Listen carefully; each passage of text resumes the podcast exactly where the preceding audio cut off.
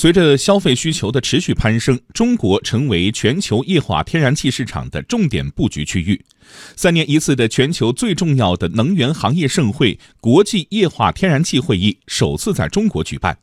国家能源局局长张建华在会上指出，经过多年发展，中国已经成为全球最具活力的天然气与液化天然气市场之一。油气体制改革深入，为中国的液化天然气产业注入新动力。来听央广记者夏青的报道。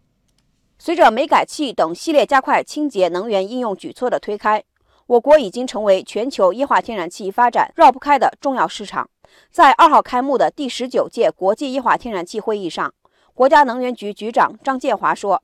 中国、印度等新兴经济体已经成为全球液化天然气需求增长的拉动引擎。”进口规模创历史新高，来源覆盖亚太、中东、北美等二十五个国家。二零一八年，中国液化天然气年接收能力显著增长，新增年接收能力超过一千万吨。国内管网瓶颈进一步破除，企业间管网互联互通显著提高，储气能力持续提升，更多的液化天然气。及天然气接收、储存、运输设施正在规划建设。数据显示，二零一八年中国天然气消费量突破两千八百亿立方米，进口天然气量超过九千万吨，其中液化天然气占总进口量的百分之六十，超过五千三百万吨，同比涨幅超过百分之四十。张建华表示，液化天然气产业充满活力，发展潜力巨大。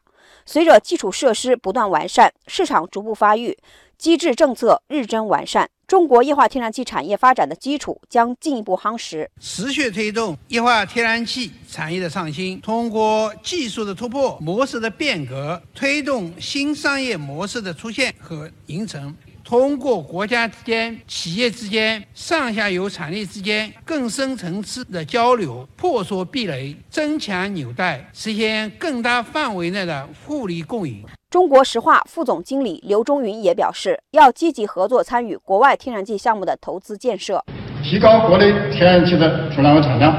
同时合作参与国外天然气项目的投资建设，为有效增加全球天然气供应贡献力量。